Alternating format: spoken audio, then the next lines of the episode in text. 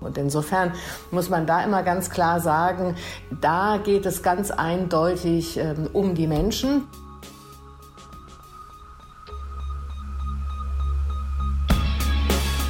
In guter Verfassung. Der Grundgesetz-Podcast.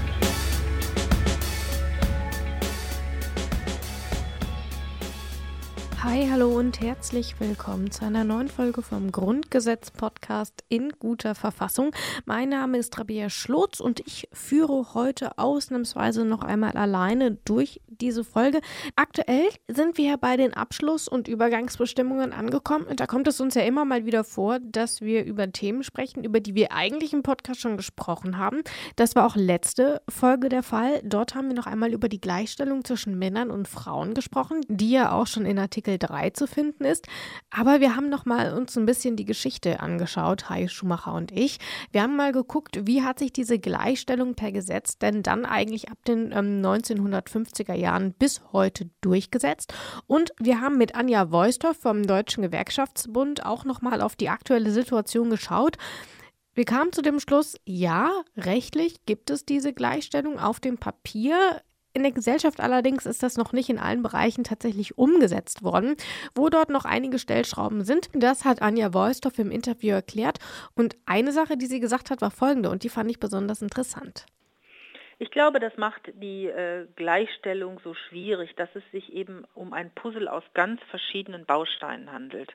Wenn wir nur eine Schraube anziehen müssten, damit sich das Verhältnis zwischen Frauen und Männern grundlegend ändert, wäre die sicherlich auch nicht leicht zu drehen, aber dann wüssten wir genau, dass wir einen großen Effekt erzielen.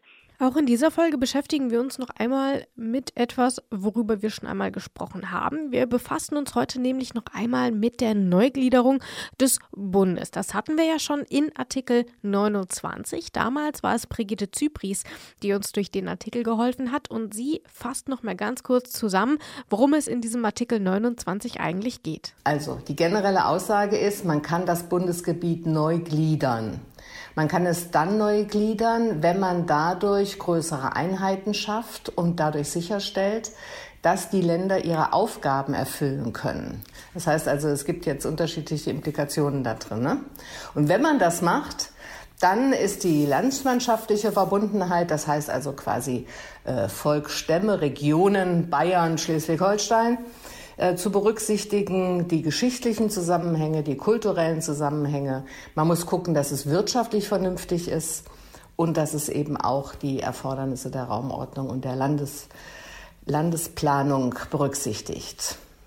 Zunächst also kann es Einigung durch die jeweiligen Regierungen geben, wenn es eben zu einer Neugliederung kommen soll. Wozu hat man also noch den Artikel 118 und auch den Artikel 118a gebraucht? Das sind die beiden, mit denen wir uns heute beschäftigen wollen. Ich würde vorschlagen, wir hören einfach mal rein, was da drin steht und dann ergibt sich die Sache wahrscheinlich schon langsam von selbst. Artikel 118 die Neugliederung, in dem die Länder Baden, Württemberg-Baden und Württemberg-Hohenzollern umfassenden Gebiete, kann abweichend von den Vorschriften des Artikels 29 durch Vereinbarung der beteiligten Länder erfolgen. Kommt eine Vereinbarung nicht zustande, so wird die Neugliederung durch Bundesgesetz geregelt, das eine Volksbefragung vorsehen muss. Artikel 118a die Neugliederung in dem die Länder Berlin und Brandenburg umfassenden Gebiet kann abweichend von den Vorschriften des Artikels 29 unter Beteiligung ihrer Wahlberechtigten durch Vereinbarung beider Länder erfolgen wenn es zu keiner Einigung durch die beteiligten Regierungen kommt, dann kann für den neuen Bundesstaat Baden-Württemberg und auch für Berlin-Brandenburg der Bund übernehmen und zwar mit Hilfe eines Bundesgesetzes kann er die Wiedervereinigung oder die Vereinigung, die Neuvereinigung beschließen, aber eben nur mit Volksabstimmung. Da braucht man dann eben auch nochmal die Beteiligung des Volkes. Das ist ja auch etwas, was wir schon in Artikel 29 hatten. Und man hat diese Regelung, diese Extra-Regelung hier eingeführt, weil man eben die Südweststaat-Frage unbedingt klären wollte. Also wie wollte man Baden-Württemberg wieder neu zusammenbringen? Ähm, das war etwas, was die Bevölkerung zum damaligen Zeitpunkt ähm, sehr beschäftigt hat. Und man hatte es dann eben erstmal auf dieser Basis von Artikel 29 versucht. Die Regierungen vor Ort hatten versucht, eine Einigung zu finden. Es hat aber nicht so richtig geklappt. Man konnte sich nicht einigen und deswegen hat der Parlamentarische Rat, der zum damaligen Zeitpunkt Zeitpunkt eben noch am Grundgesetz gearbeitet hat, diese beiden Artikel eingeführt, um Sonderregelungen zu schaffen, um möglichst schnell eine Einigung finden zu können. Das hatte tatsächlich auch die Regierung von Hohenzollern, einen dieser beteiligten Regionen, auch gewünscht, weswegen man es dann auch umgesetzt hat. Und tatsächlich ist es dann auch zur Anwendung von Artikel 118 gekommen. Es war also offensichtlich eine gute Idee, dass man das gemacht hat. Denn die Regierungen wollten eben den Wunsch der Bevölkerung umsetzen, waren aber wie gesagt nicht sonderlich erfolgreich und deswegen hat dann letzten Endes der Bund übernommen. Obwohl, und das ist nochmal ganz interessant, Konrad Adenauer, der erste Bundeskanzler und eben auch der erste Vorsitzende im Parlamentarischen Rat, gegen eine solche Südweststaatfrage war. Er wollte kein starkes Baden-Württemberg und das aus einem ganz einfachen Grund. Er hatte Angst, dass die Mehrheit im Bundesrat flöten geht für seine Regierung, wenn ein großer, mächtiger Südweststaat gebildet wird, der dann eben vielleicht nicht in CDU-Hand bleibt. Den Durchbruch bei dieser Südweststaat-Frage brachte dann schließlich ein Gesetzesentwurf von 13 CDU-Abgeordneten. Sie hatten sich nämlich dafür eingesetzt, dass eben diese drei gesplitteten Länder tatsächlich wieder zu einem neuen Bundesland vereint werden.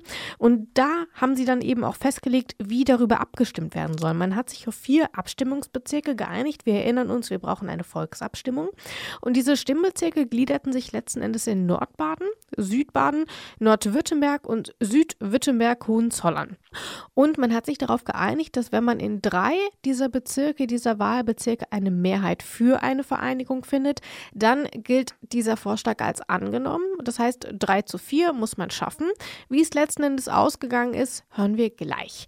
Man hat dann diesem Bundesgesetz tatsächlich zugestimmt und zwar mit großer Mehrheit. Ähm, trotzdem hat es danach auch immer wieder große Debatten gegeben über diese Südweststaatfrage. Der Weg war zwar durch die Verabschiedung dieses Bundesgesetzes frei, aber das schafft ja nicht alle Diskussionen ab. Und deswegen wurde noch sehr leidenschaftlich über Monate hinweg dann tatsächlich darüber diskutiert.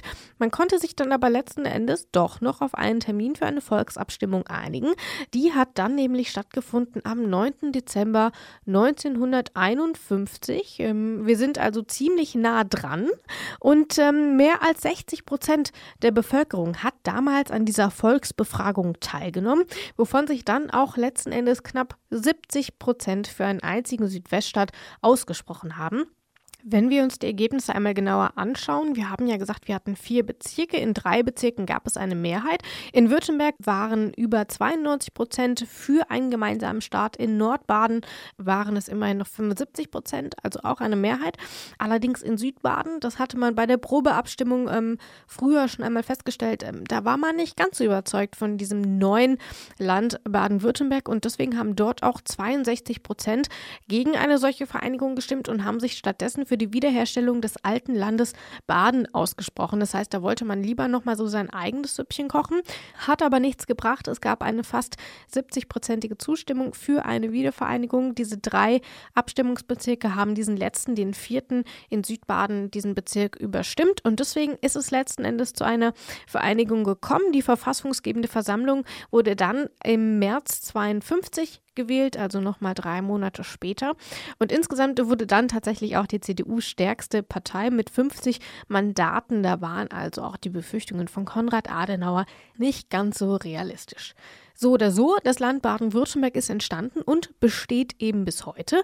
Aber wir haben ja hier auch noch den zweiten Fall, nämlich den Fall Berlin-Brandenburg. Auch dort hat man nochmal eine solche Sonderregelung vorgesehen. Wir wissen aber alle, diese ist gescheitert. Es gibt nach wie vor die einzelnen Bundesländer Berlin-Brandenburg. Es hätte sicherlich einige Gründe für eine Zusammenlegung gegeben. Es hat aber eben auch viele Gründe dagegen gegeben. Und letzten Endes haben sich eben die Brandenburger gegen eine Fusion mit Berlin ausgesprochen. Dabei ist es bis heute geblieben. Man kann natürlich immer noch nach Artikel 118a einen erneuten Versuch wagen. Allerdings gibt es dafür auch aktuell keine Mehrheiten. Niemand will so richtig, dass Berlin und Brandenburg zusammengelegt werden. Deswegen belässt man es eben aktuell einfach dabei. Das haben wir hier nochmal in den Artikeln 118 und 118a gelernt. Artikel 29 kann zur Neugliederung des Bundes helfen. Artikel 118 ist jetzt natürlich irgendwie auch durch. Ähm, es hat eine Wiedervereinigung gegeben. Ähm, das heißt, es kann nicht nochmal neu gegliedert werden. Artikel 118a bleibt weiterhin bestehen. In der nächsten Folge schauen wir nochmal auf die Nachkriegszeit. Dann auch wieder mit Haie Schumacher in der Berliner Podcastküche. Wir schauen uns an, wie man in der Nachkriegszeit mit Geflüchteten und Vertriebenen umgehen wollte. Die hatten nämlich einen ziemlich schweren Stand in der jungen Bundesrepublik und deswegen schauen wir uns noch mal an. Das Grundgesetz hat etwas dafür vorgesehen. Wir gucken mal, was dabei rauskommt. Ich freue mich auf die nächste Folge und sage hiermit Tschüss. In guter Verfassung. Der Grundgesetz-Podcast.